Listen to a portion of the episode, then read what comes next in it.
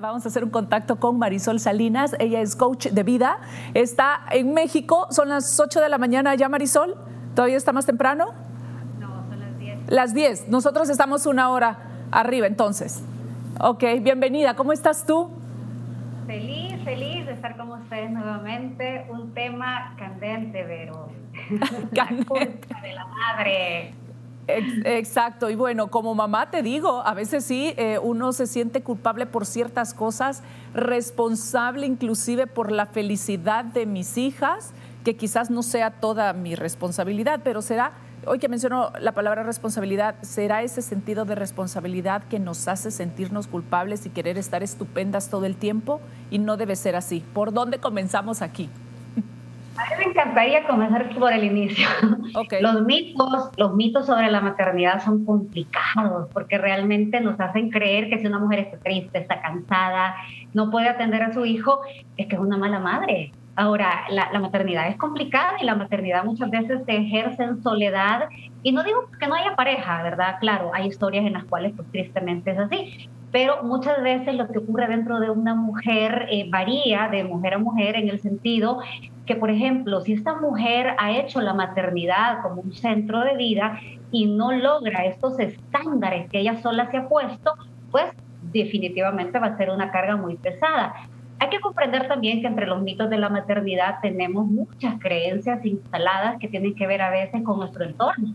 Eh, por ejemplo, si tú vienes de una madre, es decir, la abuela, en donde al hijo había que atenderlo desde la mañana con su desayuno, lonchera para la escuela, cuando llega a atenderlo con la comida, atender al marido y además ser profesional, Obviamente, cuando el cansancio físico y el emocional nos empieza a caer y no logramos alguno de estos factores, la mamá se siente como que no da ese estándar. Un estándar que muchas veces está establecido por el entorno social de cada mujer.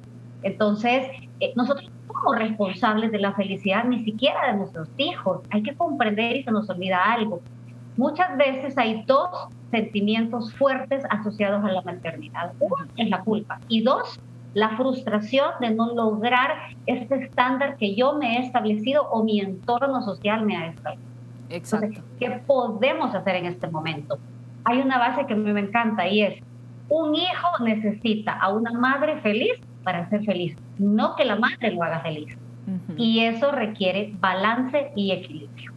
Y es que hay muchísimas cosas desde que sabemos que vamos a ser mamás hasta cuando ya tenemos a nuestro bebé y a medida que van creciendo, creo que las culpas también se van modificando. Por ejemplo, el que tanto me cuido yo en el embarazo por el bien de mi bebé y que nazca sano y fuerte hasta cuando ya nace y me toca ir a trabajar y digo, híjole, me siento culpable porque lo voy a dejar solito cuando yo debería de estar al cuidado de él.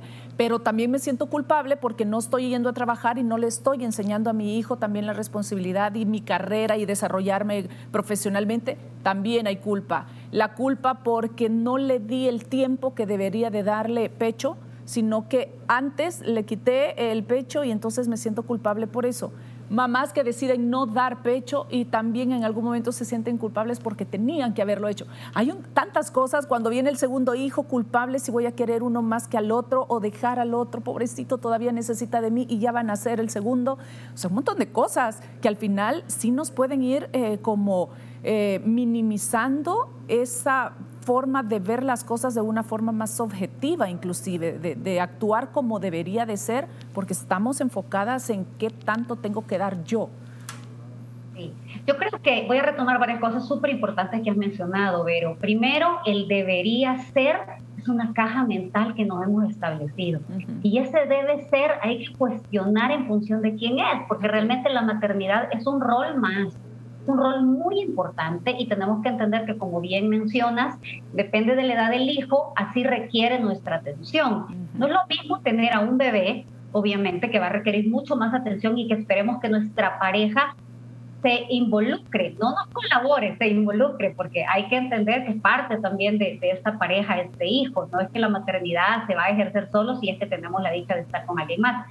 Dos, tenemos que comprender que muchas de estas creencias que traemos acerca de la maternidad son creadas por generaciones anteriores que vivían en un mundo que no es el mundo que estamos viviendo actualmente. Muchas de estas mujeres pues no tenían la necesidad tal vez de salir eh, a casa, de casa a, ganar del sustento, pues entonces eh, la educación ha cambiado muchísimo. Yo siempre voy a creer que tenemos como mujeres, y este es un programa que yo sé que, que nuestra audiencia es eh, quizás un 90% mujeres, tenemos que entender bien cuál es nuestro rol principal y los roles que son secundarios una mujer no puede anular su parte mujer por ser madre, porque ¿qué va a ocurrir? Que con el tiempo el hijo se hace más independiente, en donde tú pues tienes que ir soltando, porque de eso se trata la maternidad, de acompañar a un ser humano a que crezca y me necesite cada vez menos.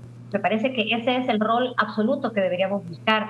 Dos, comprender que una madre que hace de la maternidad su único proyecto de vida, cuando el hijo crece adolescente o adulto, se puede volver una madre castrante en el sentido de que ha vivido a partir de ese centro que ha sido el hijo. Y una mujer no debe olvidar que más allá de nuestros roles como esposas, como madres o como profesionales, también nos debemos a nosotros. Una madre que logra estar en un balance y en, en su centro es una mejor esposa porque es una esposa más feliz, es una mejor madre porque es una madre que de alguna u otra manera va a inyectar a su hijo en sentirse plena. Algo que muchas veces eh, no entendemos las mujeres porque no lo analizamos, no somos conscientes, es que a partir de mi culpabilidad en mi maternidad, yo también estoy enseñando que el amor es sacrificio y el amor no es sacrificio que el amor es culpa, de tal forma que eso va quedando como un chip adentro de nuestro hijo, en donde hay que abandonarnos, eh, no hay que dormir bien porque yo tengo que atenderte, hijo. Cuando realmente eh, eh, reeducar significa reeducarme como mujer primero para reeducar mi rol como madre. La culpa nunca va a generar un modelo bueno de crianza y esto es importante. ¿Por qué? Vamos a ver muchas mujeres que probablemente pasan todo el día trabajando en la calle y que para compensar por culpa, cuando su hijo llega eh, a su casa, en vez de ponerle límites, en vez de decirle, hijo, tienes que asumir estas responsabilidades, inclusive pasan a la tienda a comprarle un regalito para... Por ahí va.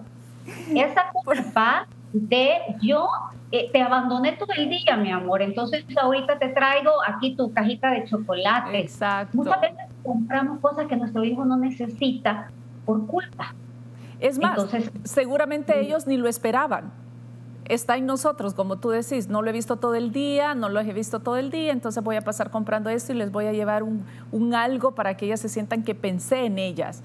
Y al final también nos ha pasado que decimos, no tengo por qué, o sea, ellos saben que yo estoy trabajando y que no iba a llegar todo el día y lo mejor que puedo hacer es llegar a la casa y abrazarlas y estar con ellas y preguntarle cómo les fue y que me enseñen lo que han hecho y cómo han jugado, etcétera. Ese va a ser más significativo que pasarles comprando un juguetito que ya lo he pensado como muchas otras mamás, pero también me he detenido y digo, no, no tengo hay culpas inclusive que llegan antes de convertirnos en mamá. Y te voy a contar una anécdota. Eh, yo todavía no era mamá, estaba eh, en la búsqueda de, cuando con eh, una muy buena amiga me la encuentro en un centro comercial, su bebé tenía quizás tres meses, andaba sola y le digo, ¿qué pasó? No, me dijo, quería salir de la casa, no aguanto estar en la casa, quería un tiempo para mí, me vine al salón y yo dije, ¿cómo puede? Si yo tuviera un bebé, estaría en mi casa con mi bebé. Eh, por lo mucho que lo quería. Y me sentí culpable por ella de decir, ¿cómo puede? O sea, ¿cómo puede irse a un salón de belleza un sábado en la tarde en lugar de estar donde tiene que estar? Y aquí la pregunta es, pues sí, las cosas tienen que ser como tienen que ser. Eh, qué buena pregunta. Mira, yo voy a tomar dos cosas de las que has dicho. Primero, desmitifiquemos la maternidad, que es abandonarme a mí para entregarme a otro. Usted no se va a poder entregar a nadie si usted se está abandonando a sí misma. Base lógica. Usted no puede dar paz a su hijo y amor a su hijo si usted está estresada porque está agotadísima. Y otra con el grupo de apoyo que suelen ser las amigas eh, busca ese grupo de apoyo que realmente la hagan sentir en una maternidad respetada, una crianza respetuosa. ¿Y a qué me refiero? Eh, muchas veces entre las amigas nos calificamos, ¿verdad? Que mala madre que no, no, no, le pone el jugo natural a su hijo, o que mala madre que no es capaz de hacerle un sándwich en la mañana y le tiene que poner una galleta empaquetada. A ver, tenemos que comprender que solo nosotras conocemos nuestras propias circunstancias. No vamos y no estamos alentando a que seamos irresponsables, jamás pero sí a comprender que hay balances. Hay balances en el sentido que si usted necesita tomarse un tiempo y una ducha calientita de más tiempo y en ese ratito su hijo está siendo observado porque pues está pequeñito, alguien se lo puede ver, no se sienta culpable porque usted necesita estar bien para estar bien para su hijo. Su hijo la necesita lo mejor que sea posible. Por ejemplo, el tema de los salones. Yo, yo he visto mucho, eh, muchas mujeres que dicen, yo me he descuidado, me he quitado el pan de la boca para dárselo a mi hijo. Un dicho del que muchas mujeres se sienten orgullosas y que vale la pena que lo reflexionen. Tu hijo no necesita que te estés muriendo para estar con él. Tu hija, tu hijo te necesita viva, lo más viva que puedas para enseñarle lo que es la vida. Recordemos que a partir de nuestros propios actos de autocuidado, enseñamos autoestima a nuestros hijos. Si usted se abandona y se descuida físicamente o en su descanso, usted le está enseñando a su hijo sin darse cuenta que eso es la familia, que eso es la maternidad, que el amor duele, que el amor pesa y no son las formas correctas y por eso tenemos que romper cadenas de creencias limitantes que hemos traído respecto a la maternidad. Yo quisiera mencionar varios. Una es que el amor es incondicional, no es cierto. La madre también necesita recibir del hijo algo a cambio. Dos, que nuestra pareja nos colabora en la crianza, ¿no, señores? Ustedes son parte de esta historia de tener un hijo y no es colaboración, es participación. Tercero, que las mujeres solamente nos realizamos a través de la maternidad, no es cierto nos realizamos a través de la parte profesional, de nuestras misiones, de nuestro hobby, de nuestras pasiones internas como mujeres. Al final el hijo va a llegar a admirarnos y nosotros a ser un referente de vida en función del orden que tengamos con nosotros mismos. Yo quisiera cambiar la palabra culpa por la palabra soy responsable de llevar mi vida lo mejor que puedo con lo que sé y con lo que tengo, sin comparación con mi vecina que parece una madre de revista Hola sino como una mujer humana como soy, con mis bajones, con mis subidas, con mi humanidad, pero con mis ganas de dar lo mejor que puedo. Una mujer entera y feliz porque yo me cultivo a mí misma. ¿Qué pasa si la culpa no es algo que marca nuestra vida de mamá o la maternidad como tal, pero sí hay episodios o eventos en el día a día que sí te hacen sentir como, ay, que no es que yo diga, ay, qué mala madre soy, pero sí te queda ese sentimiento de, por ejemplo, eh, a última hora te acordaste que en la clase de la niña tenían que llevar las orejitas de Pascua porque van a celebrar Pascua. Y tú sí lo sabías y se te olvidó. Y entonces mamá es que todas llegaron con, y uno dice, pero ¿cómo es que no estuve pendiente? A pesar de habérselos dicho, también es la responsabilidad de ellas, pero bueno, se les olvidó, la encargada de comprar las orejitas era yo, y sí hubo cierta culpa. La culpa de voy corriendo a mi trabajo y no tengo tiempo de peinarte ahorita para el colegio. Entonces ahí te peinas tú, pero te venís con eso de que, ay, ¿cómo es posible?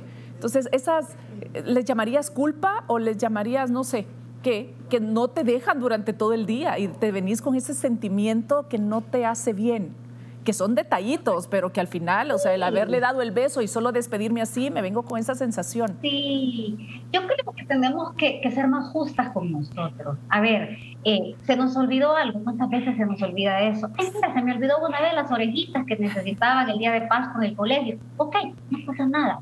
No pasa nada. O sea, recordemos la base de cómo estamos educando a nuestros hijos. Muchas veces les decimos, mami, mira, mira, yo me equivoqué en esto. ¿Y qué le decimos?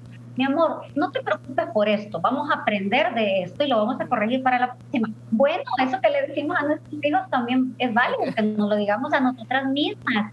Muchas veces tratamos con mayor amor a, otras personas, a nuestros hijos, que a nosotras. Somos de mucho latigazo. A ver, ya pasó algo, gestionémosle. Ay, qué mal, se me olvidó las orejitas. Perfecto, la próxima voy a tener mayor cuidado.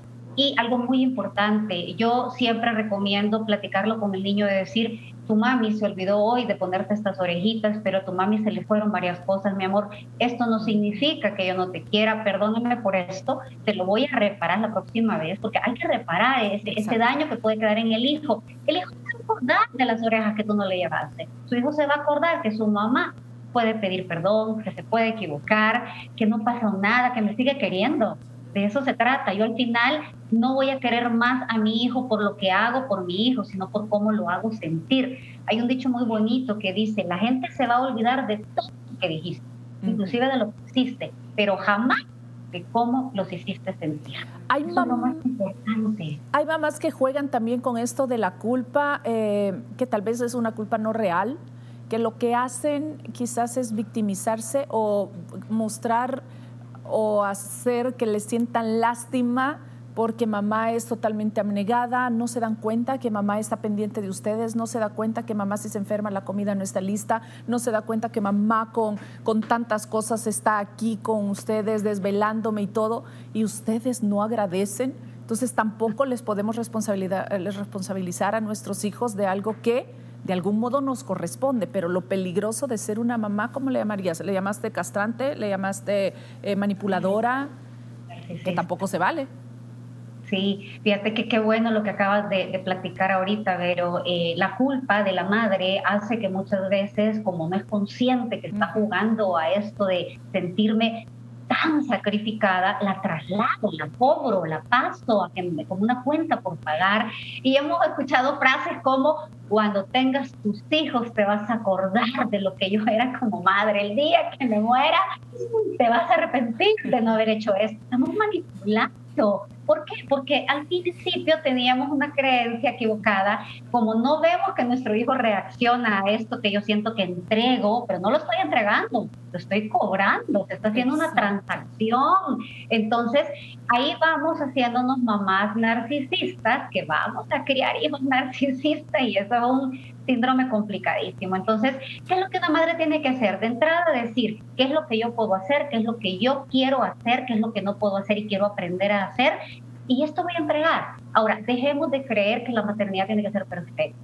Dejemos de creer que la maternidad tiene que ser como estas vírgenes que vemos en las iglesias. O sea, somos mujeres que estamos ejecutando muchos más roles. Este no nos va a anular los, los otros roles. Segundo, nuestro hijo no tiene que eh, estar como recogiendo esa parte de culpa. Porque en realidad cuando son adultos, muchos hijos regresan a casa o van a ver a su madre no porque la amen tanto, sino porque mi mamá se va a sentir mal, se va a resentir conmigo, eh, mi mamá un día se va a morir, pues sí, su mamá se va a morir, pero también usted se va a morir. Mm. Entonces hay que comprender esto de una manera como más amplia, más holística. La maternidad debe ser disfrutada sin culpas. ¿Te vas a equivocar? Sí. ¿Puedes hacerlo mejor?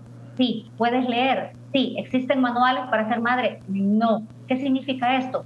Andamos en una escuela de aprendizaje, hay que disfrutarlo. Disfrutarlo, efectivamente, tú lo has dicho. Es una etapa maravillosa, la verdad, que la repetiríamos cuantas veces sea posible, la época en cuantas veces sea posible también y cada etapa de nuestros hijos. Entonces, en conclusión, la culpa no sirve de nada. Nos encantaría tener más tiempo para este tema, Marisol. Es sumamente interesante y estoy segura que muchas mamitas estuvieron ahí pendientes de esta plática. Siempre es un gusto y saludos hasta allá, México, a ver cuándo está de regreso con nosotros. Ay, sí. Disfruten su maternidad. No se pongan culpas que no son suyas y recuerden, una mujer feliz es una mamá feliz. Así mismo. Gracias. Hasta la próxima, Marisol. Hasta la próxima.